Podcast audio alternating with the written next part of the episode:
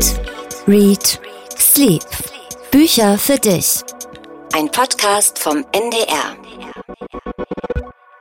Da sind wir schon wieder. Ich sag mal eine Woche zu früh. Nein, wir haben uns wegen des Lockdowns spontan entschlossen, bis Weihnachten jede Woche eine Podcast-Folge aufzunehmen. Also wir wollen sozusagen lesen gegen den Kulturlockdown. Richtig, weil man ja derzeit so wenig machen kann. Man kann keine Lesungen besuchen, man kann keine Konzerte, keine Theater besuchen, nicht in Museen gehen. Und da haben wir uns gedacht, zumindest kann man zu Hause sitzen, Bücher lesen und Podcasts hören. Und deswegen wollen wir jetzt bis Weihnachten zumindest jede Woche einen Podcast machen, was natürlich auch heißt, Daniel, jede Woche sehr viel lesen. Sehr viel lesen. Wir sind Daniel Kaiser und Jan Ehlert und das heißt sehr viel lesen und mehr gekocht wird jetzt auch. Und ich nehme dich, Jan, heute mit in meine Diät- und Fitnessoffensive. Mhm. Es gibt was ganz Leichtes, Low Fat und ich habe es dir schon mal kredenzt. Äh, nach was sieht es denn aus? Es sieht nach gesundem Essen aus. Das kann man, glaube ich, auf also jeden gesund, Fall sagen. Was das ja klingt ist, so, als ob es, äh, als ob es irgendwie nicht, äh, nicht lecker aussieht. Nein, was ja, was ja gut ist, weil wir müssen jetzt ja nicht nur mehr lesen, wir müssen auch mehr essen. Und insofern bin ich ganz dankbar, dass ich hier als erstes zwei Salatblätter sehe. Große Salatblätter, auf denen liebevoll dekoriert eine Mischung aus Reis, rotem, vielleicht Paprika oder Tomaten und Fleisch angeordnet ist. Also es sieht lecker aus, aber es sagt mir jetzt literarisch ehrlich gesagt überhaupt nichts. Was das wohl ist. Die literarische Vorspeise. Das ist Hoisin Turkey with roasted pine nuts in lettuce cups, also Truthahn oder Pute in Hoisinsoße mit gerösteten Pinien in Salatschalen, also Putenfleisch, ja, Reis, Paprika und so eine Asiasoße, das ist so die asiatische Form, glaube ich, so wie, wie so Maggi, Maggi-Mix, mhm. Maggi-Würzextrakt. Mhm. Also es schmeckt so in Richtung Asia. Und man Richtung isst das mit den Fingern, weil du hast ja gar kein Besteck mitgebracht, sondern nur eine Serviette, die ich mir jetzt hier mal so reinstecken kann. Es ist genug für alle da. Ich habe mir auch was mitgebracht. Lass mal probieren. Ich bin gespannt. Mhm. Ich muss sagen, auch nach deiner Beschreibung literarisch habe ich überhaupt gar keine Idee, aber es schmeckt erstaunlich wenig scharf. Ich hätte jetzt gedacht, bei asiatischer Soße und asiatischem mhm. Essen, dass ich hier gleich nach einer Flasche Wasser greifen muss, aber nein, es ist Jan, du, du, sollst gar nicht so sehr in den Reis reingreifen, sondern du sollst den das Salatblatt in die Hand nehmen und dann kraftvoll zubeißen sozusagen. Wie so ein du bist Taco, da viel zu oder? bescheiden. Ja, wie so ein Taco. Mhm. Es gibt immer Momente, wo ich sehr froh bin, dass wir beim Radio sind und man nicht sieht, was ich hier für eine Schweinerei veranstalte. Ich habe dieses Rezept aus einem Buch, aus einem Krimi das war ein Tipp von Marion aus Celle. Sie fragt, kennt ihr Diane Mott Davidson? Die hat nämlich in den 90er Jahren eine ganz unterhaltsame Krimireihe geschrieben, in dem die Hauptperson neben dem Betreiben eines Party-Service äh, Kriminalfälle löst. Also jedes Buch dann auch mit verschiedenen Rezepten. In dem Winter vor mehr als 20 Jahren schreibt sie, als ich die Bücher las, habe ich oft sonntagsabends Krimi-Dinner gekocht, lecker, amerikanisch gehaltvoll. Am Ende waren es neben dem Lesevergnügen, schreibt sie, drei Kilo mehr auf der Waage. Und äh, ich kannte diese Diane Mott Davidson nicht und habe mir ihren Krimi Angriff der Killerpfannkuchen geschnappt. Ich habe gesagt, Aha. wir hatten ja neulich die Wilhelm Busch äh, Killerpfannkuchen, deshalb habe ich mir ein anderes äh, Rezept genommen. Und in diesem Buch ermittelt sie in der Kosmetik- und Lifestyle-Branche, weil sie dafür so ein Baguette das Catering macht. Lauter Gerichte, also mit wenig Fett, sehr gesund, wenig Kalorien. Ähm, die Bücher übrigens lesen sich sehr leicht. Das sind so also keine Brutalo-Schweden-Thriller oder so, sondern haben eher so was Plaudriges. Man bekommt sie leider nur noch antiquarisch auf Deutsch, aber sonst als E-Books ganz einfach auf Englisch. Diane Mott Davidson, die Caterer-Krimis sozusagen. Und da ist mhm. eines dieser Rezepte, dieses wirklich mir ganz gut gelungene, finde ich, wenn ich mich mal selbst loben darf. Truthahn in Häuschensoße. Doch, das ist ja lecker und vor allem gesund, denn Marion, das kennen wir natürlich auch sehr gut, wenn man beim Lesen einfach auch immer etwas isst. Die drei Kilo, die sind dann leider sehr schnell drauf. Ich habe mir übrigens angewöhnt, jetzt, ich habe immer auf dem Laufband gelesen. Ich habe dann einen E-Reader und da kann man wunderbar, während man Sport macht, sich durch die Seiten klicken. Aber die Fitnessstudios sind jetzt ja leider auch zu, also sehe ich dunkle, dicke Zeiten auf uns zukommen. So genau, die, die Angriffe, Attacken kommen von allen Seiten auf unsere Körper. Aber was ja gut passt, ist, dass es ein Krimi ist, denn auch in unserer Bestseller-Challenge geht es ja eigentlich um einen Krimi-Autor heute. Die Bestseller-Challenge. Wir haben gezogen beim letzten Mal und gelesen Bernhard Schlink, Abschiedsfarben. Schlink, das ist der mit der Vorleser vor 25 Jahren, super Bestseller. Und wir haben jetzt ja Abschiedsfarben gelesen. Das sind neun Erzählungen, kurze Geschichten. Es geht um Abschiede, es geht um Lebensgeheimnisse. Ein DDR-Forscher, der, und da stellt sich eben nach und nach heraus, einen besten Freund und dessen Fluchtpläne bei der Stasi verraten hat. Mhm. Ein Lektor, der einen Mord an einem Nachbarmädchen sieht und nicht eingreift. Was steckt dahinter? Und auch um überraschende Wiedersehen geht es. Also Biografien, Hintergründe, die sich nach und nach aufblättern. Ja, für mich ein absolutes Novemberbuch, ehrlich gesagt. Total. Also es ist, wie der Titel sagt, selten fand ich war ein Titel so passend für ein Buch wie diese Abschiedsfarben. Es geht um Abschiede, es geht um Trauer, Traurigkeit, Nostalgie, den Blick zurück und eben auch tatsächlich um die Fragen, was bleibt denn am Ende? Mhm. Was sind vielleicht die Dinge, die man gerne noch gerade gerückt hätte im Leben? Was sind die Dinge, die man sein ganzes Leben lang bereut? Und das fand ich aber sehr schön, dass Bernhard Schlink das so in diesem Buch so eine kleine Entwicklung hat. Also es gibt sowohl die Geschichten, wo der Fehler das ganze Leben überschattet, man kann ihn nicht mehr gut machen. Es gibt aber auch die Geschichten, wo der Fehler eigentlich erst zum Glück führt, wo eine Sache, die passiert ist, man sich fragt, das hätte nie passieren dürfen, wie komme ich damit nicht klar, am Ende zu einem glücklichen, erfüllten Leben mhm. tatsächlich führen kann. Diese Vielfalt fand ich sehr schön, wobei der Grundton tatsächlich ja doch eher traurig ist. Ja, der Grundton ist ein sentimentaler, ein, ein auch ein, aber auch auch ein versöhnlicher am Schluss, äh, sind oft nachsichtige, verständnisvolle Rückblicke eher im letzten Drittel des Lebens, wenn man so auf bestimmte Passagen früherer Zeiten zurückguckt. Also ich habe das wirklich sehr gern gelesen. Ich habe nicht alle Geschichten gleichermaßen gut und nachvollziehbar gefunden.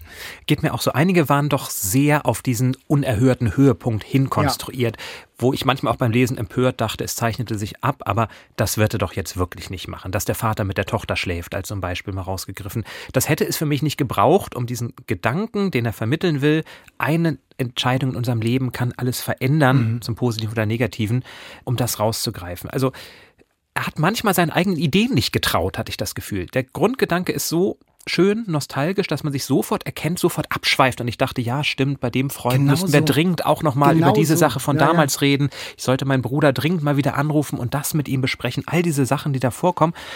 Und dann kommen eben diese Ereignisse, diese Zuspitzung, diese konstruierten die Sachen. So plakativ gezimmert ja. sind. Aber das, dieser perfekte Stiefvater, dieser Bastian, der eben seine Stieftochter schwängert, weil seine Tochter ein Kind bekommen möchte und sich zu ihm ins Bett legt. Und dann liest dieser Bastian im Alten Testament nach und äh, sucht so nach Bestätigung oder sucht mhm. nach moralischer Anleitung, weil es da eben auch so eine Stories gibt. Das war mir zu konstruiert, die ja. Figuren ja, waren gezahnt. Aber das war die Ausnahme, möchte ich sagen. Ja, das war mit Abstand wobei, die schlechteste wo, Geschichte. Wobei, das stimmt, Homo Faber liest er dann ja auch noch. Und ich glaube, der letzte Gedanke, der mir in einer ähnlichen Situation, die hoffentlich nie eintritt, kommen würde, ist oh, wer hat denn in der Literatur was zu geschrieben? Schauen wir doch mal, was Max Frisch dazu sagt, wenn Väter ihre Töchter schwängern. Das ist schon sehr bildungsbürgerlich und es taucht auch immer ein Verweis auf die Oper auf, natürlich. Ja. Das äh, ist schon im bildungsbürgerlichen Milieu jede Geschichte im Prinzip angesiedelt. Mhm. Mal mit mehr Geld, mal mit weniger Geld. Also die haben alle ein Klavier zu Hause stehen oder sind sehr belesen oder gehen in die Oper und ins Konzert. Genau, das schließt natürlich auch aus, wenn der alte ja. Mann, der eine, ein junges Mädchen erziehen möchte, quasi ihr die Welt der Kultur öffnet und dann gibt es Verweise auf das Blumenmädchen und belesene Pygmalion. wissen, Pygmalion ja. oder von mir aus My Fair Lady. Ansonsten steht man da manchmal doch ein bisschen auf dem Schlauch. Das finde ich ja gar nicht so schlimm. Was mich tatsächlich gestört hat, sind die Dialoge. Die finde ich in den meisten Geschichten doch sehr konstruiert. Also, um auch da ein Beispiel rauszugreifen, die Geliebte kehrt zurück zur ersten Frau ihres jetzigen Mannes und sagt, er wird bald sterben. Er ist so wie der Hund, den ich früher hatte, als der an Krebs erkrankte, schleppt er sich auch nochmal in die Sonne beispielsweise. Oder ein Mann trifft zum ersten Mal wieder die Frau, die seine große Jugendliebe gewesen ist, und erhält im Auto einen druckreifen Monolog über Schuld und Sühne. Da fand ich manchmal ein bisschen mehr Verankerung in der Realität, ein bisschen mehr Mut zur Unperfektion wäre vielleicht ganz schön gewesen. Mhm. Aber also bei aller Kritik, ich finde, was dieses Buch unglaublich schön schafft, ist, dass es etwas in einem zum Schwingen bringt. Total. Dieses nostalgische ja, Gefühl, ja. was ist in meinem Leben vielleicht das Wichtige, was ist das, was schiefgelaufen sein ja. könnte, was beschäftigt mich eigentlich immer noch und was ist mir aber auch besonders wichtig. Mhm. Und das hat mich sehr bewegt und berührt, dass ich tatsächlich auch nach einigen Geschichten es erstmal weglegte und sagte, nein, jetzt rufst du aber Freund XY an und sprichst Da muss ich ihm. mal drüber nachdenken. Tatsächlich, dieses Buch, diese Erzählungen sind wunderbare Resonanzräume für das eigene Leben und Erleben und auch literarisch. Die Dialoge, gebe ich dir recht, die sind ein bisschen zu druckreif, ein bisschen zu am Schriftsteller Reißbrett entstanden. Aber der kann einfach toll erzählen der kann mit wenigen Worten Stimmung erzeugen. Der schildert so ein paar Details und man hat es vor Augen. Der Junge, der mit seiner Mutter im Urlaub am Meer macht und die beiden erleben einen Sommer der Sinnlichkeit. Sie hat denn so eine Affäre in den Dünen. Der Junge spricht sie darauf an, was waren da? Und sie gibt es zu und ist dann befreit, sich nicht mehr verstecken zu müssen. Und dann mit ein paar Sätzen, mit ein paar Gesten bekommt man sofort ein Gefühl dieser Entspannung, dieser Freiheit. Und das ist so wunderbar zu lesen. Das sind wirklich Geschichten, die nachklingen. Und das ging auch Alexandra so, die diese Challenge mit uns in dieser Woche gemacht hat. Die hat uns geschrieben, eigentlich mag sie keine Kurzgeschichten, man kann da nicht so eintauchen, sagt sie, aber hier habe ich das anders empfunden. Ich denke auch nach Ende der Lektüre noch über die ein oder andere Geschichte nach. Also ihr ging es genauso wie uns. Und ein paar haben sie, haben mich, schreibt sie auch sehr berührt. Und den Titel Abschiedsfarben finde ich sehr passend. Also wir gehen alle völlig d'accord. Ähm, sehr gut dargestellt fand, findet sie die Sprachlosigkeit der Protagonisten. Als Außenstehender möchte man manchmal schreien, meine Güte, redet doch einfach mal miteinander. Aber aus Sicht der Protagonisten wird ja irgendwie klar, dass es eben nicht so einfach ist. Ja. Dass sie in Zwängen und Angst eingeschlossen sind und untätig bleiben müssen. Also soweit Alexandra. Und ich glaube, mhm. das ist äh, genau das, der Punkt. Da hat sie vollkommen recht. Aber Alexandra, wir wissen ja wahrscheinlich auch alle aus Erfahrung, manchmal ist es nicht so leicht zu reden, wo man selber da steht und sich denkt, und sag es doch, sprich es aus. Und dann stellt man hinterher doch wieder fest, ich habe mich nicht getraut. Ja. Der richtige Moment, der gefühlt richtige Moment, den es ja wahrscheinlich gar nicht gibt, der ist einfach wieder nicht gekommen. Und dafür ist dieses Buch, finde ich, auch eine tolle Erinnerung. Ja. Er wird nicht einfach so kommen, sondern man muss den Moment beim Schopfe packen, man der vielleicht gerade da ist. Man muss ihn ergreifen. Ist das Bestsellermaterial? Nun, ich glaube, dass Bestseller natürlich auch immer vom Autorennamen leben. Und Bernhard Schling zehrt natürlich immer noch von der Vorleser. Das ja. hat jeder zumindest wahrscheinlich mal gehört oder den Film gesehen, damals mit Kate Winslet und David Cross. Aber ich glaube, auch diese Mischung aus Titel und Name ist etwas, was unglaublich dazu reizt, mhm. es zu lesen. Und das, was wir gerade beschrieben haben, dieses Gefühl, ist ja ein universell menschliches. Da findet sich wahrscheinlich jeder, zumindest in einigen dieser Geschichten wieder. Deswegen bin ich ganz froh, dass auch sowas Bestseller sind. Dass es nicht nur diese Bücher mit unglaublich viel Action und unglaublich viel Komik sind, sondern auch diese kleinen, besinnlich nachdenklich machenden Geschichten, die hier kommen, also mich versöhnt das ehrlich gesagt ein bisschen mit der Bestsellerliste, dass wir auch Bücher wie das von Bernhard Schlink darauf finden. Mhm. Ein Kollege von mir sagte, ach, der Schlink, das sei doch nur so ein One-Hit-Wonder, ein literarisches One-Hit-Wonder. Und ich würde sagen, nein, wirklich nicht. Der Stil ist so wunderbar. Schlink ist wirklich oder kann wirklich ein ganz wunderbarer Erzähler sein. Und diese Geschichten sind Zeugnis dieses Talents. Ja, und lieber Danny, Kollege von Daniel, also die Frau auf der Treppe oder auch die Liebesfluchten sind ganz großartige Bücher, die Bernhard Schlink vorher auch schon geschrieben hat. Also ein One-Hit-Wonder ist er sicher nicht. Vielleicht trau dich mal ran, so wie es zum Beispiel auch Lutz machen wird. Er hat uns geschrieben nach unserem letzten Podcast, da haben wir über Robert Seethalers Der letzte Satz geschrieben. Und er sagte, danke, danke, jetzt traue ich mich endlich das Buch anzufangen, denn ich hatte schon so ein bisschen Angst davor, weil es so viele schlechte Kritiken gab. Schlechte Kritiken sind kein Indikator, weil Geschmack ist natürlich immer unterschiedlich. Also nur weil ein Rezensent oder auch fünf Rezensenten ein Buch schlecht finden, heißt das noch lange nicht, dass es ein schlechtes Buch sein muss. Also wenn es für euch ansprechend ist, traut euch trotzdem. Und an dieser Stelle, Lutz, sind gerade zwei Weisheitszähne gezogen worden. Also gute Besserung dafür und viel Freude beim Weiterhören. Und wir sind sehr gespannt, was du denn am Ende zu der letzten Satz von Robert Seethaler sagst. Ja, und da wird nochmal herzhaft in das Salatblatt äh, gebissen. Das ist wirklich, ich muss sagen, ich habe es nicht ganz alleine gekocht. Ein Freund von mir, Marco, der so ein Foodie ist, der sich, der hat das gezaubert mit einer auf den Rücken gebundenen Hand sozusagen. Ich war eher so der Küchensklave, der alle Dinge klein geschnitten hat, aber ähm, mhm. naja gut. Sieht das eigentlich albern aus mit der Serviette hier? Ist, du siehst eher aus, weil das, weil diese Serviette so zweigeteilt war, siehst du aus wie so ein Landpfarrer. Oh. Also so ein Bäffchen, so sah das ein bisschen aus gerade. Dann lege ich sie lieber schnell beiseite. was haben wir noch gelesen? Jan, was hattest du noch auf dem Nachttisch? Ich wollte ja schon bei unserer letzten gemeinsamen Sendung, Daniel, ein Buch vorstellen, was sich um Schuld drehte und habe es damals nicht gemacht, weil du sagtest, wir bräuchten mehr lustige Bücher. Das ist ja sicherlich auch ganz gut. Aber jetzt, inspiriert von Abschiedsfarben, von diesem nostalgischen ja. Ton, dachte ich, ist der richtige Zeitpunkt gekommen, um einmal zu schwärmen von einem Buch von Santiago Amigorena, wird er, glaube ich, ausgesprochen. Er ist mhm. Franzose, auch wenn in Buenos Aires geboren. Kein Ort ist fern genug. Das ist eine Geschichte, die in den 1920er, 1930er Jahren in Argentinien spielt, in Buenos Aires.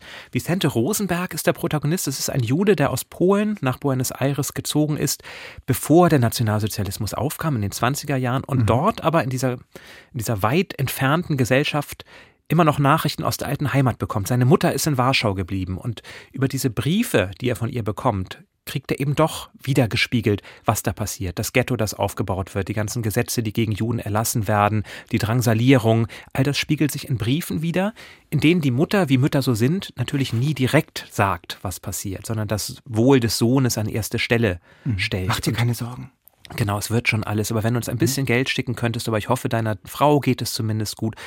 Und diese Schuld, die da in ihm langsam auch entsteht, er wollte weg von seiner Mutter, ist bewusst weggereist. Und jetzt merkt er aber, dass er ihr A nicht entkommen kann, das Gefühl bleibt natürlich der Verantwortung, und B aber auch, wie nah sie ihm plötzlich ist und wie unfähig, wie ohnmächtig er auch ist in einer Gesellschaft, Buenos Aires in den 20er, 30ern, wo der Holocaust fast gar keine Rolle spielt. Da lebt man weiter, da ist man weit entfernt davon. Man tanzt Tango. Und, genau, man tanzt und äh, beschäftigt sich nicht so sehr damit, sodass er auch nicht die Freunde hat, mit denen er darüber sprechen kann.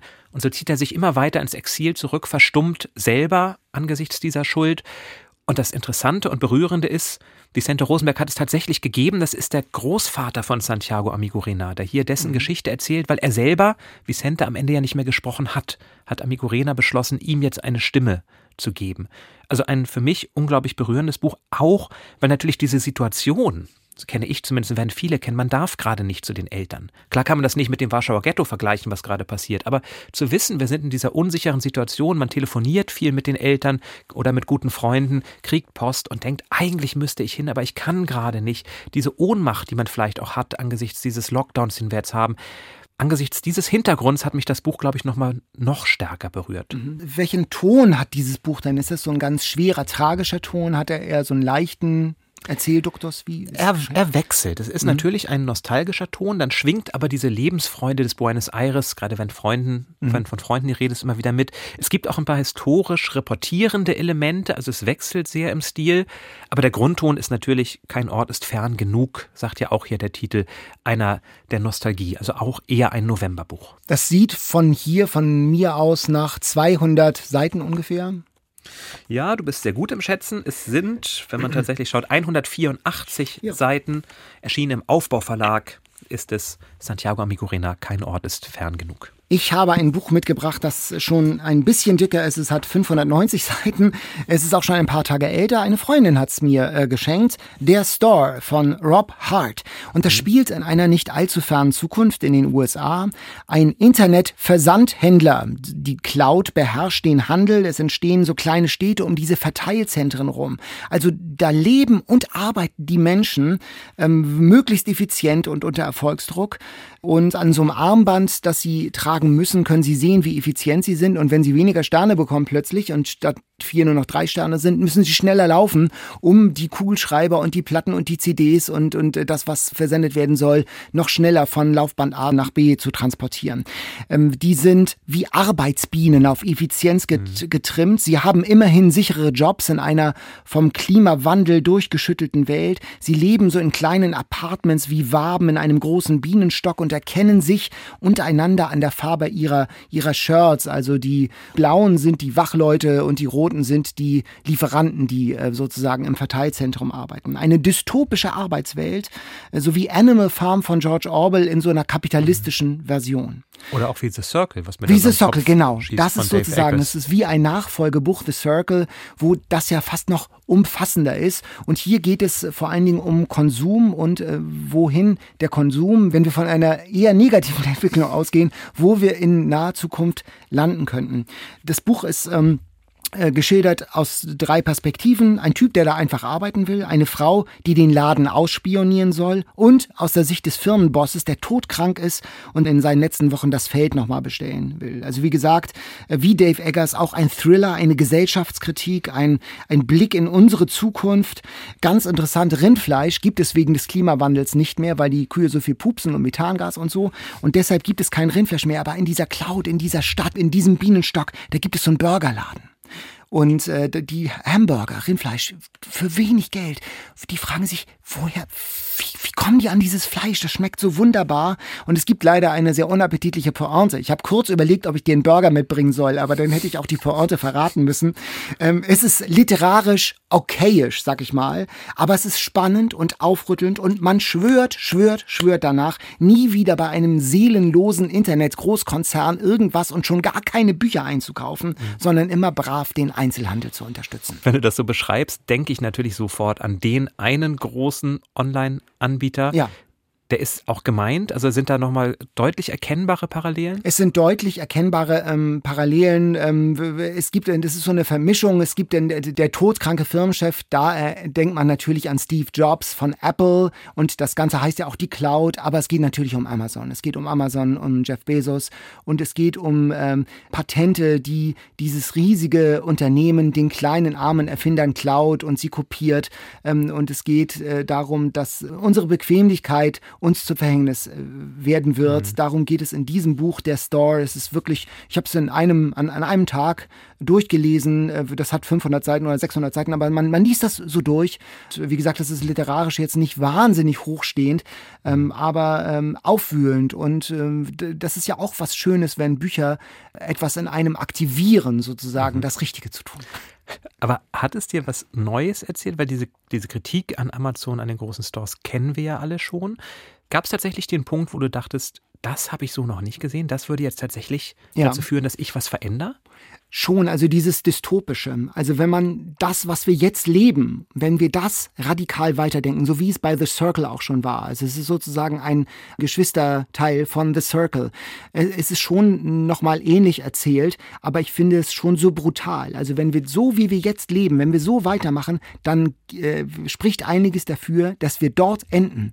Und sich das noch einmal vor Augen zu führen als Dystopie, hat mich schon aufgerüttelt. Das finde ich schon. Also ich habe jetzt keine neue Erkenntnis gewonnen, von äh, darüber, dass jetzt Amazon äh, äh, nicht der allerbeste Freund von inhabergeführten Buchhändlern ist. Das ist mir schon klar gewesen. Mhm. Aber ähm, sozusagen die, diese, die Konsequenz und diese Brutalität, die in dieser Konsequenz liegt, die sich nochmal vor Augen zu führen, äh, führen zu lassen, das fand ich schon sehr interessant. Kaufst du denn bei Amazon? Denn es Wirklich ist seit, ja leider ja. so verdammt bequem seit Jahren wirklich nicht mehr. Ich habe noch mal, weil ich Freunde in Schweden habe, habe ich aus äh, zum Geburtstag immer was äh, geschickt über Amazon. Das habe ich jetzt auch eingestellt, weil man es auch anders machen kann. Ich kaufe nicht mehr bei Amazon und versuche wirklich, äh, ich, ohne ein Heiliger sein zu wollen, aber wirklich den Inhaber, gerade bei Büchern, Inhaber ähm, geführten Buchhandel zu unterstützen. Da kann man ja auch bestellen. Die, die bringen es einem sogar nach Hause. Sogar der kleine Buchhändler um die Ecke. Heute zu Gast bei Eat, Read, Sleep. Und mit einem dieser kleinen, darf man das überhaupt sagen, das müssen wir gleich klären, Buchhändler, Buchhändlerinnen sind wir verbunden, die mindestens so effizient ist wahrscheinlich wie Amazon, aber gleichzeitig auch ausgezeichnet wurde dafür, wie sie mit ihren Mitarbeitern umgeht, nämlich mit Christiane Hoffmeister vom Büchereck Niendorf. Hallo Frau Hoffmeister, wie geht's Ihnen? Ja, mir geht's, mir geht's gut. Ich bin, doch, mir geht's wirklich einfach gut. Kann ich nicht anders sagen. Aber um mal kurz ganz schnell auf Corona und Lockdown zu kommen, äh, wenn das geht im Moment, ist äh, die Situation natürlich nicht ganz einfach. Also ich hoffe immer, dass alle gesund bleiben. Von daher geht es mir bedingt gut, sagen wir das so. Mhm. Gut, diese Weltlage ist natürlich eine, wo man es geht mir auch so schwerlich sagen kann, mir geht es gut, fast schon mal so ein schlechtes Gewissen hat, wenn man sagt, es geht einem gut. Ja. Aber für Sie als Buchhändlerin hat der Lockdown denn jetzt konkrete Konsequenzen? Ja, also ganz deutlich zu sagen, wir sind, wenn man das überhaupt sagen darf und das formulieren darf, dann sind wir Gewinner dieses Lockdowns. Also die Leute ähm, haben unseren zum Beispiel ganz deutlich äh, unseren Online-Shop endlich wahrgenommen. Den habe ich seit, glaube ich, 18 Jahren und wir haben einfach unglaubliche Zuwächse. Das hat wirklich gut geklappt. Dann haben wir einen Stadtteil und das höre ich von ganz vielen meiner Kolleginnen und Kollegen. Wir sind halt kleine Kiezbuchhandlungen, sage ich mal, und da ist man relativ gut verwurzelt und die Leute wollen halt helfen und das hat unglaublich gut geklappt und da ist ganz viel hängen geblieben. Und dann, was man auch sagen muss, naja, mangels Alternative, also kein Kino, kein Theater, kein Essen gehen, Freunde treffen, ist Lesen, ja, also Lesen groß im Kommen, würde ich sagen. Was geht denn in der Corona-Zeit jetzt besonders gut? Gab es da so einen Überraschungserfolg? Ich finde, es wird ganz normal weitergelesen. Was mich ganz besonders freut, ist der Kinder- und Jugendbuchbereich. Mhm. Der hat wirklich richtig, richtig Fahrt aufgenommen. Das mhm. muss man wirklich sagen. Da reden wir wirklich über Zuwächse. Da, das ist wie Harry Potter. Wir haben ja gerade über das Buch Der Store gesprochen. Da geht es ja um diesen großen Internetversandhandel, der Name, der nicht genannt werden soll. Ähm, Von wem wie, sprechen Sie? Wie ähm, hat da jetzt für Sie bei, nach Corona was hat sich da was geändert? Äh, sind die Menschen da sensibler geworden? Sie haben das ja schon angedeutet, dass Sie eigentlich eine ganz gute Zeit hatten äh, in Ihrem Einzelhandel. Ja, doch, ich glaube schon, dass sich ein bisschen was geändert hat, obwohl dieser große Internet, ne, Sie wissen schon, äh, natürlich unglaubliche Zuwächse hat. Aber wir sind, glaube ich, auch wahrgenommen worden mit dem, was wir gemacht haben. Also die Sensibilität hat zugenommen. Dieses Support Your Local Shops, das ist ja in den Köpfen irgendwie ein bisschen angekommen. Sicherlich nicht überall, aber bei einem Großteil ist es angekommen. Und diese Unterstützung haben wir auch erfahren. Also nicht nur direkt vor Ort, sondern wirklich auch online. Und das kann man wirklich, wenn man auch, das geht nicht nur mir so, das geht wirklich meinen Kolleginnen und Kollegen so. Ähm, wir haben zum Großteil alle Online-Shops und das schon lange. Und das ist wirklich, das kann man mal so deutlich sagen, das ist durch die Decke gegangen. Das ist wirklich richtig gut gelaufen. Also kann man, ja, wie gesagt, sind wir alle gut aufgestellt und das hat super funktioniert. Die Lieferung hat funktioniert. Das war wirklich gut. Meine, meine ähm, Buchhandlung um die Ecke, die hat auch so einen Fahrradkurierdienst noch äh, ja. eingerichtet, sodass man noch am selben Abend äh, während des Lockdowns äh, sein Buch in den Hand, Händen erhalten konnte. Genau. Mhm, das haben wir auch gemacht. Also meine Kollegin ist seit 30 Jahren nicht mehr Fahrrad gefahren, aber sie hat sich dann locker mal draufgeschwungen auf den Esel und ist durch ganz Nienhof gekurvt und hat dort ausgeliefert. Und ich bin abends noch mit dem Auto durch die Gegend gefahren. Also wir haben wirklich ähm, viel möglich gemacht ähm, und das hat super funktioniert. Und die Leute waren glücklich. Es ging eben sonst nichts und wir waren da und wir haben geliefert und das war gut. Sind Sie denn auch, wenn Sie sagen, Sie sind so eine kleine Stadtteilbuchhandlung und mhm. ich wäre mal fast bei Ihnen in der Nähe eingezogen. Wir hatten uns mal eine Wohnung in Niendorf Nord angeguckt, die wir kaufen mhm. wollten und sind dann mhm. da vorbeigelaufen. Sind Sie da auch so ein Treffpunkt ein bisschen, soweit es denn jetzt geht mit Abstand? Also kommen auch Menschen zu Ihnen und reden jetzt nicht nur über Bücher, sondern über das, was Sie sonst so bewegt? Ähm, normalerweise schon ist das so. Also weil wir ja auch durch die ganzen Veranstaltungen, die wir normalerweise haben, findet natürlich ganz viel Austausch statt. Also unabhängig jetzt mal vom Buch.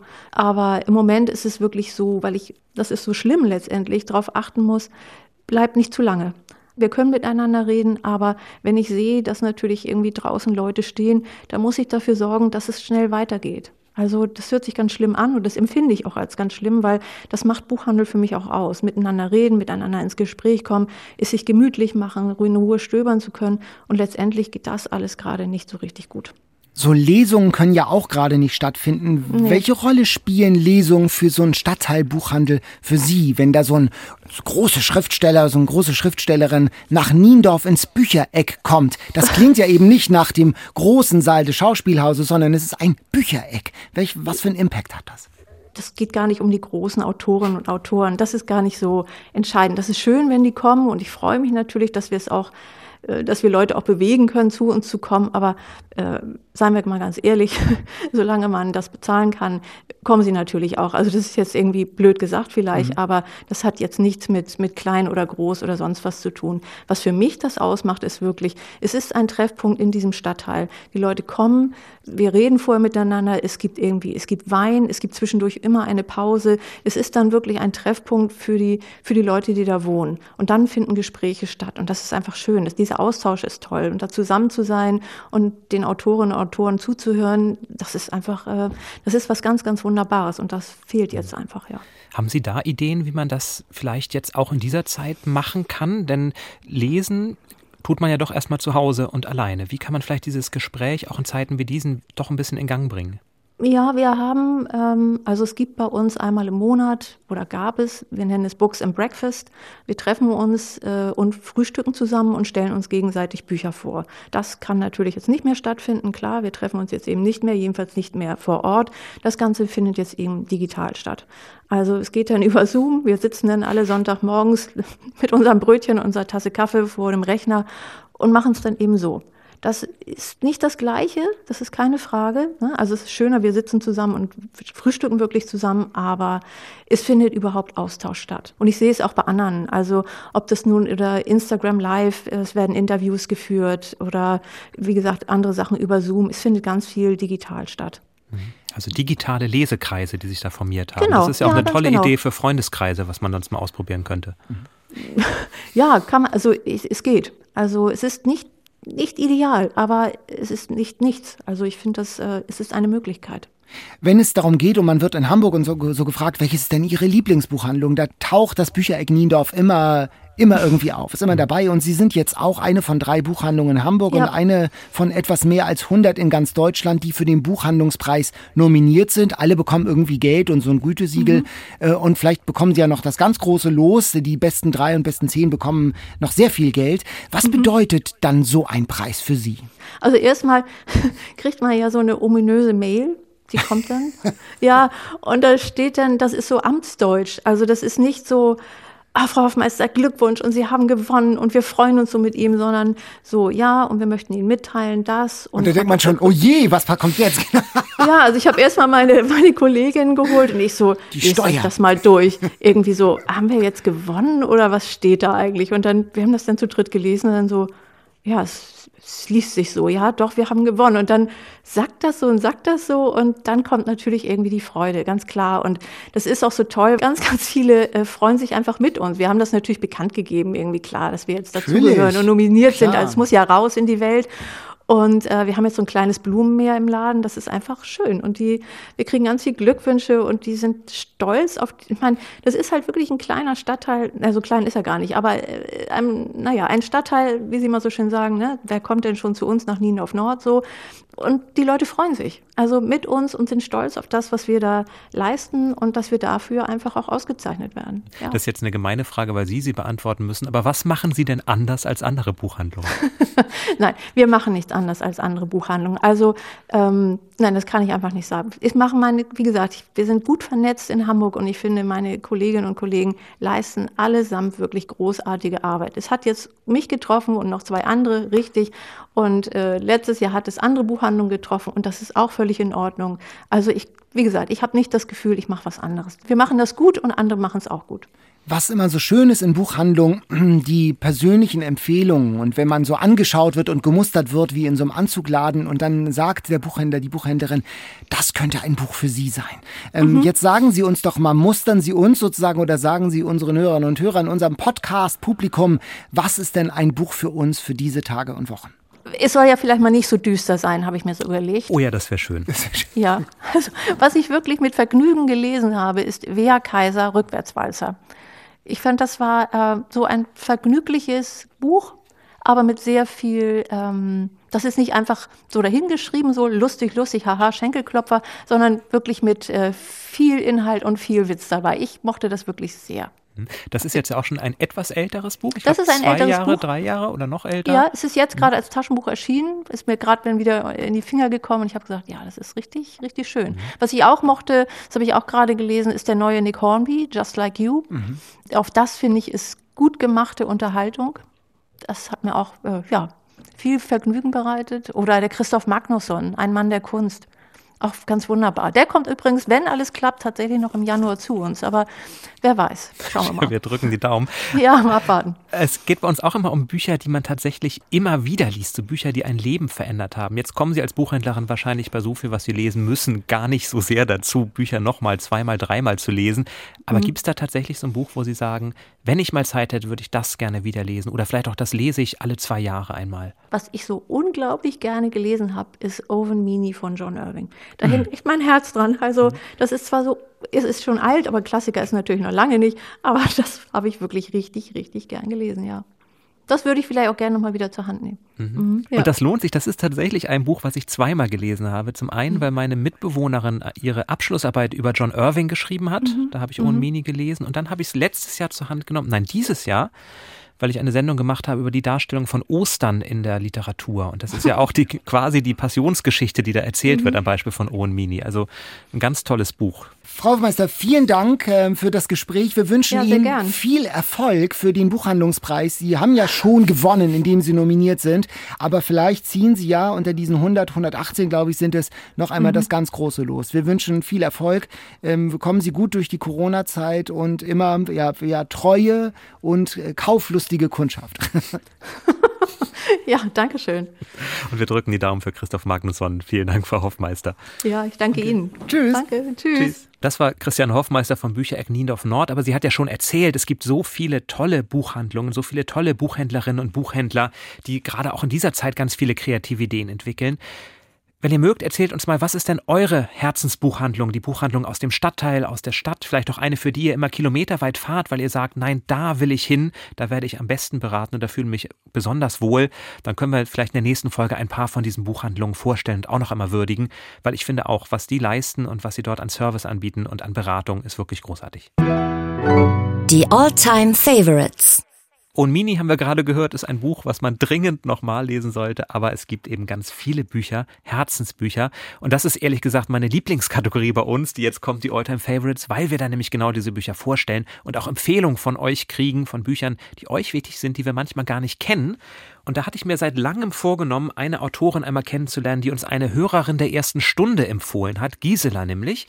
Die schrieb relativ früh schon, ich glaube nach unserem ersten oder zweiten Podcast, ich würde mich so freuen, wenn ihr mir ein Buch von Yoko Ogawa vorstellt mhm. bei euch. Und ich gebe zu, ich las diese Mail und dachte, ich habe noch nie etwas von Yoko Ogawa gehört. Und lustigerweise telefonierte ich dann zwei Wochen später mit einer Kollegin, die sagte, ich glaube, diesen, den Nobelpreis kriegt in diesem Jahr Yoko Ogawa. Und dann war ich natürlich angefixt und dachte, das muss ich jetzt lesen. Habe mir also, habe Gisela gefragt, womit man anfangen sollte, wenn man in ihr Werk eintauchen will. Und sie empfahl mir das Museum der Stille. Mhm. Und das habe ich jetzt gelesen, weil es natürlich auch vom Titel so wunderbar passt. Denn auch die Museen sind ja geschlossen. Also auch in den Museen herrscht gerade Stille. Und Yoko Ogawa ist, der Name lässt es vermuten, eine japanische Schriftstellerin, die in Japan alle wichtigen Literaturpreise längst schon bekommen hat. Und das Museum der Stille erzählt die Geschichte eines Mannes, der in ein Dorf geht, um dort ein Museum einzurichten. Er ist von einer alten Dame, mehr als 100 Jahre alt scheint die zu sein, eingeladen worden, das zu machen und weiß erst so gar nicht, was er tun soll, denn das Museum das besteht aus einer großen Anzahl an merkwürdigen Kuriositäten. Eine alte verrostete Gartenschere liegt da genauso wie ein Skalpell, genauso wie ein toter Hund einbalsamiert in einer kleinen Urne. Mhm. Und der Coup daran ist, die Frau hat beschlossen, dass von jedem Menschen, der in diesem Dorf stirbt, sie ein Erinnerungsstück aufbewahren wird. Und zwar nicht irgendetwas, was die Familie ihr gibt, sondern ein Stück, von dem sie selber glaubt, dass es die Person, die verstorben ist, am besten repräsentiert. Und so ist das dann eben der Hund, der gestorben ist und dessen Tod dann seine Besitzerin später auch in den Tod führte, weil sie über den Schmerz nicht hinwegkam. Oder so ist das das Skalpell des Arztes, der früher damit die Ohren beschnitten hat. Das ist so eine kleine Seitengeschichte. Wessen Ohren klein genug sind, der muss keine Steuern zahlen. Also es gibt ein Messgerät und wer sein Ohr in dieses Loch reinstecken kann und dann die Geräusche unterscheiden kann, der muss keine Steuern zahlen. Deswegen gehen alle zu diesem Arzt und ist lassen das Fantasie sich die Ohren. Oder ist das eine echte Geschichte? Das ist, das ist Fantasie. So. Und es ist wie oft bei Japanern, Haruki Murakami, da kennt man das ja, ja. auch, gibt es diese surrealistische Ebene, ja, diesen oder magischen Realismus oder wie man das nennen mhm. will, der da auch mit reinkommt, mit dem ich mich manchmal etwas schwer tue, aber der trotzdem die Fantasie noch ein bisschen aufspannt. Aber diese Idee, diese Idee auch hier zu gucken, was ist eigentlich das, was von einem Menschen bleibt? Was ist das, wie man sich an einen Menschen erinnert? Fand ich so unglaublich schön, dass mich das Buch gleich von Anfang an gepackt hat. Und ich auch da, wie bei Bernhard Schlink, wieder ins Überlegen kam, was wäre eigentlich das, was ich von meinen besten Freunden, mhm. von meiner Familie in Erinnerung behalten wollen würde? Was würde ich mir in die Wohnung stellen? Stellte dann fest, zum Beispiel, ich habe ja häufiger erzählt von dem Professor, von dem ich tausende von Büchern geerbt ja. habe und die stehen alle bei mir in der Wohnung. Aber als ich bei ihm war, als wir die Wohnung ausgeräumt haben, da gab es diesen einen Pharao auf dem Regal, eine Art Hologramm. Das ist so ein, ein mhm. Trick, eine mhm. Trickspiegelung. Man geht vorbei und dieser Pharao schaut einen immer an. Und ohne dass ich sagen könnte, warum, wusste ich, den muss ich auch mitnehmen. Und der steht jetzt bei uns auch im Regal. Und immer wenn ich ihn anschaue, erinnere ich mich wesentlich häufiger an diesen Professor, als ich das tue, wenn ich durch die Bibliothek mit den Büchern wandere. Auch ein Museum der Stille. Auch, auch ein Museum der Stille. Also dieses Buch, vielen, vielen Dank, Gisela. Ich habe es wirklich auch in einer Nacht durchgelesen, weil mich diese Idee so begeistert hat und weil es auch wirklich sehr spannend erzählt ist. Also ich werde sicherlich auch die anderen Bücher von Yoko Ogawa lesen. Das Geheimnis der Eulerschen Formel habe ich mir schon bestellt. Also Yoko Ogawa, vielen Dank für diese Bereicherung in meinem Autorenkanon. Ich habe ein dickes Buch Buch schon wieder mitgebracht ähm, auf Empfehlung von Alexandra aus Rostock. Sie schreibt einen Roman, nachdem ich dann über Monate nur noch Sachbücher und Zeitungen lesen konnte, weil er mich so beeindruckt hat.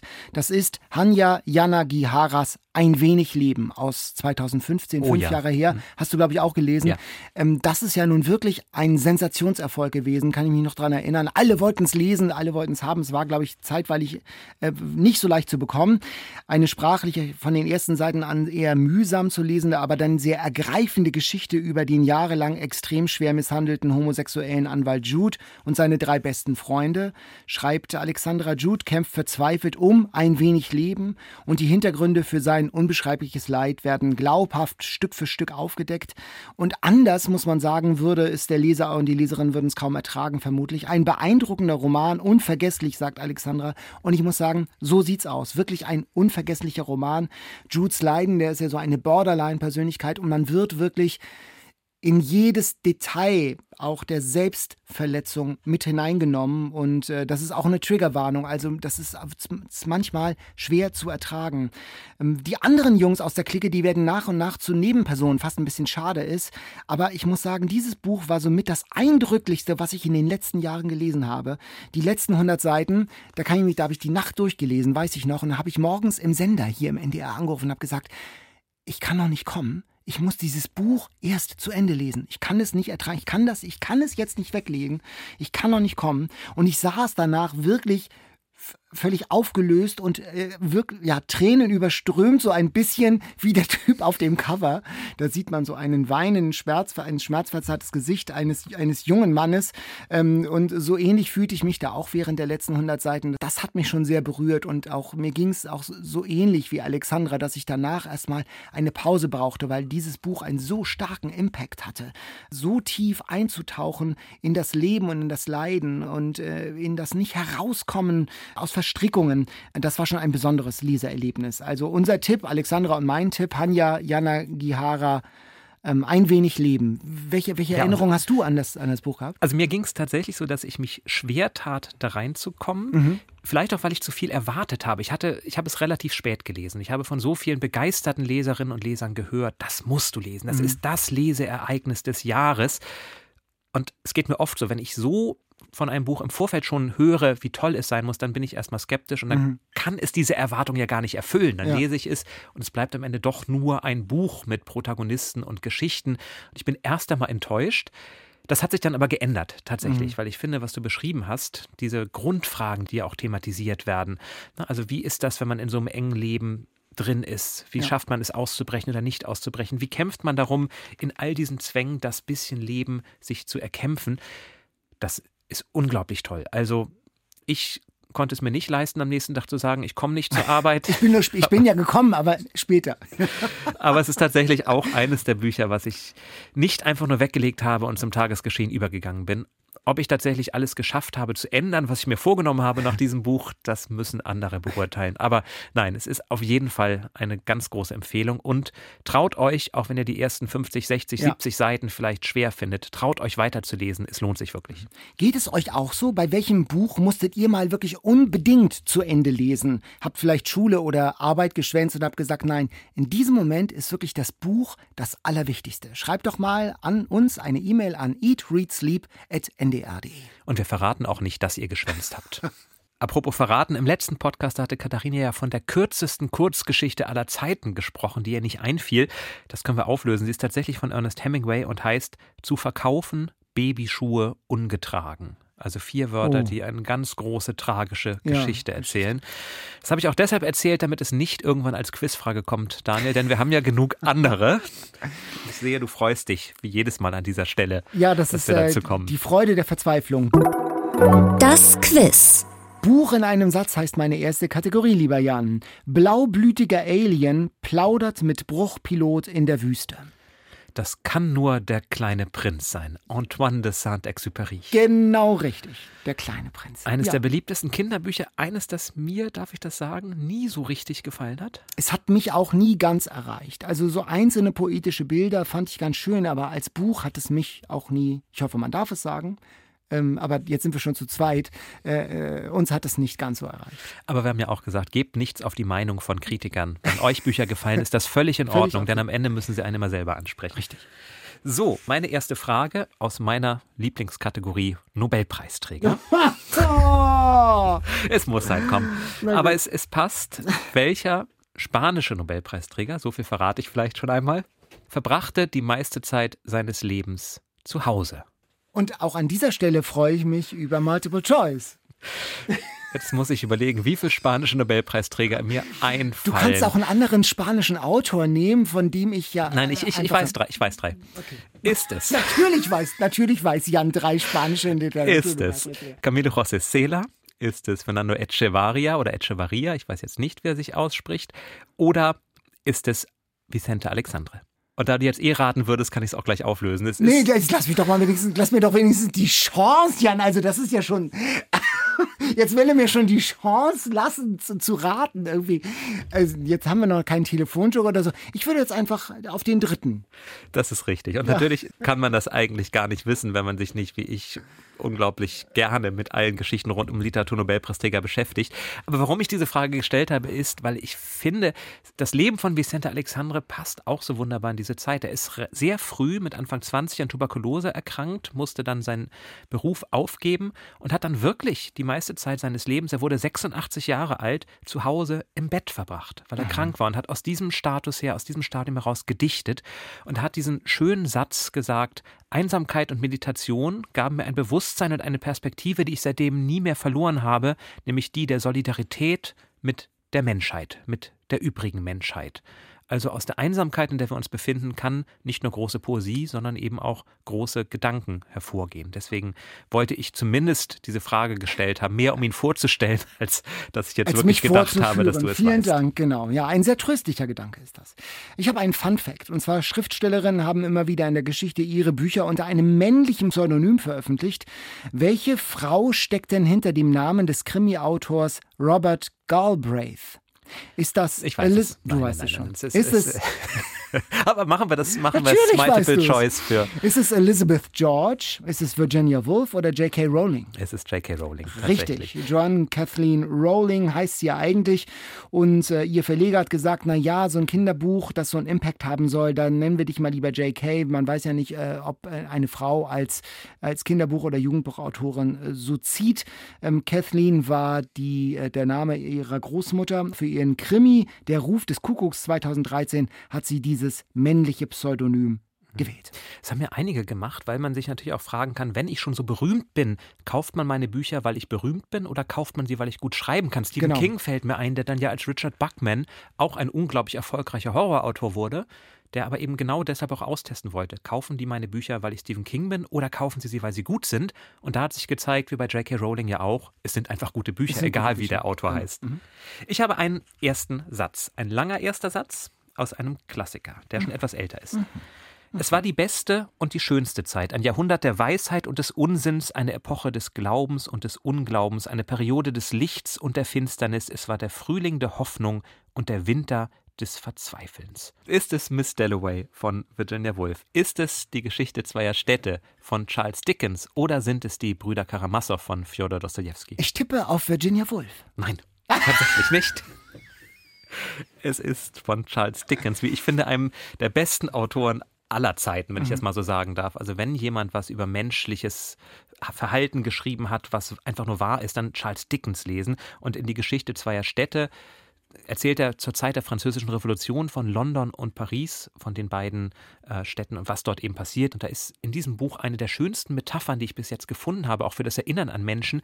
Es regnet nämlich und dann sagt die Heldin, die Regentropfen, das sind doch die Füße all der Menschen, die schon von uns gegangen sind, die da nochmal tropfen. Mhm. So ist mir dieses Buch in Erinnerung geblieben. Das literarische Quartett ist im Streit um ein Buch fast zerbrochen. Um welches Buch ging es damals? Haruki Murakami, gefährliche Geliebte. Genau so ist es. Guck mal, ich brauche kein äh, Multiple Choice mehr. Eine wirklich eine schlimme Krise. Marcel Reich-Ranitzky und Sigrid Löffler, die haben, waren so zerstritten. Die Frau Löffler hat danach das literarische Quartett verlassen. Ähm, Reich-Ranitzky und Helmut Karasek fanden das Buch wirklich sehr gelungen, haben es gelobt, über den grünen, grünen Klee gelobt und Sigrid Löffler äh, empfand es als literarisches Fastfood und es war gar kein richtiger Liebesroman ihrer Meinung nach. Und äh, wenn es um Liebesromane und Emotionen ging, erinnern wir uns alle, wie Marcel Reich-Ranitzky auch heftig werden konnte. Also es eskalierte und Sigrid Löffler verließ das literarische Quartett. Welche Wucht, was, was also was Bücher auslösen können, zeigt, zeigt das ja auch so. Das war ja nicht gespielt, sondern die waren ja wirklich erregt und waren wirklich beteiligt und äh, haben wirklich für ihre Sache gestritten. Und es ging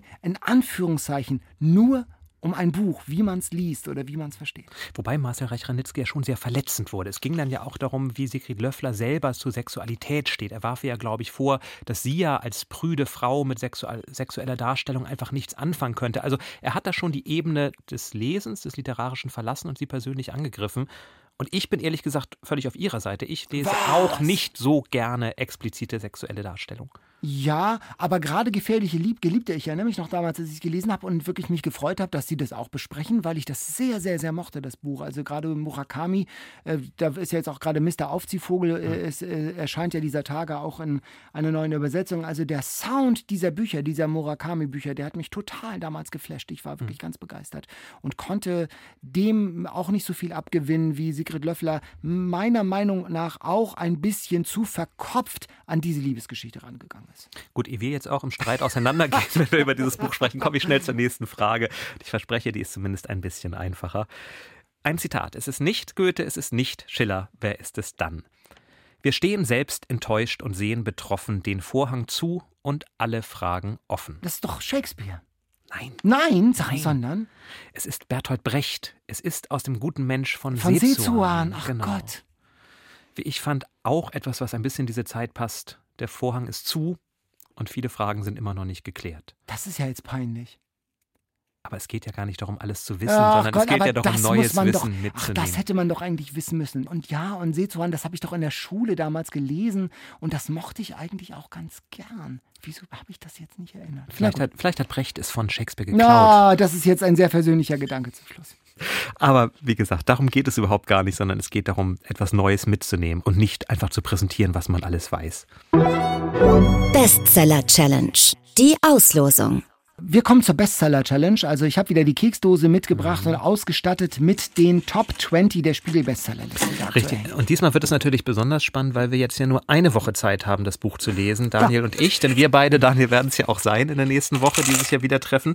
Deswegen würde ich sagen, du darfst, du darfst ziehen. Du Ach hast so, die Verantwortung. Okay, ich darf ziehen. Ich mische. Und Ah, Joachim Meyerhoff. Hamster im hinteren Stromgebiet. Das ist das Buch, wo er über seinen Schlaganfall erzählt? Genau, richtig, das aktuelle Buch, genau. Okay, das kenne ich noch ja. nicht. Ich habe es auch noch nicht gelesen, also von daher. Ich kenne Meyerhoff bis jetzt nur als großartigen Schauspieler. Ich wollte schon immer was von ihm lesen. Also, du hast noch keinen Meyerhoff Ich habe gelesen. tatsächlich noch gar keinen Meyerhoff gelesen. Da hast du noch wirklich Man eine ganz ja tolle Lektüre vor dir. Also es ist wirklich jedes einzelne Buch wunderbar und wenn er es denn auch noch selbst liest, äh, als Schauspieler ist er natürlich großartiger Performer. Also wir müssen uns seine Stimme jetzt im Kopf vorstellen. Die Bücher waren eigentlich durchgehend wirklich sehr, sehr gut, sehr amüsant und auch sehr weise und auch sehr berührend. Äh, das ist, äh, ich bin gespannt, wie dieses, wie dieses neue Buch ist. Ich auch. Mein erster Meyerhoff. Ich habe viel Positives gehört und manchmal haben ja Kritiker doch recht. Also ich bin gespannt. ich bin gespannt darauf und freue mich drauf. Wir sprechen uns also schon nächste Woche wieder und bis dahin freuen wir uns auf eure Anregungen, eure Lieblingsbücher, eure Ideen. All das bitte über eatreadsleep.ndr.de an uns und auf unserer Internetseite, da findet ihr auch nochmal alle Bücher, die wir heute vorgestellt haben, mit allen Infos dazu, Verlage, Übersetzer, Autoren und auch das leckere, leckere Kochrezept für alle, die gerne mm. viel essen, ohne zunehmen zu wollen. Und wir müssen bald ein neues Foto da reinstellen, Daniel, wenn man die Bilder vergleicht. Du hast schon einiges abgenommen. Viele Salatblätter gegessen, genau. Okay, macht's gut, bis bald. Bis Tschüss. bald. Tschüss. Eat, Read, Sleep. Bücher für dich. Ein Podcast vom NDR.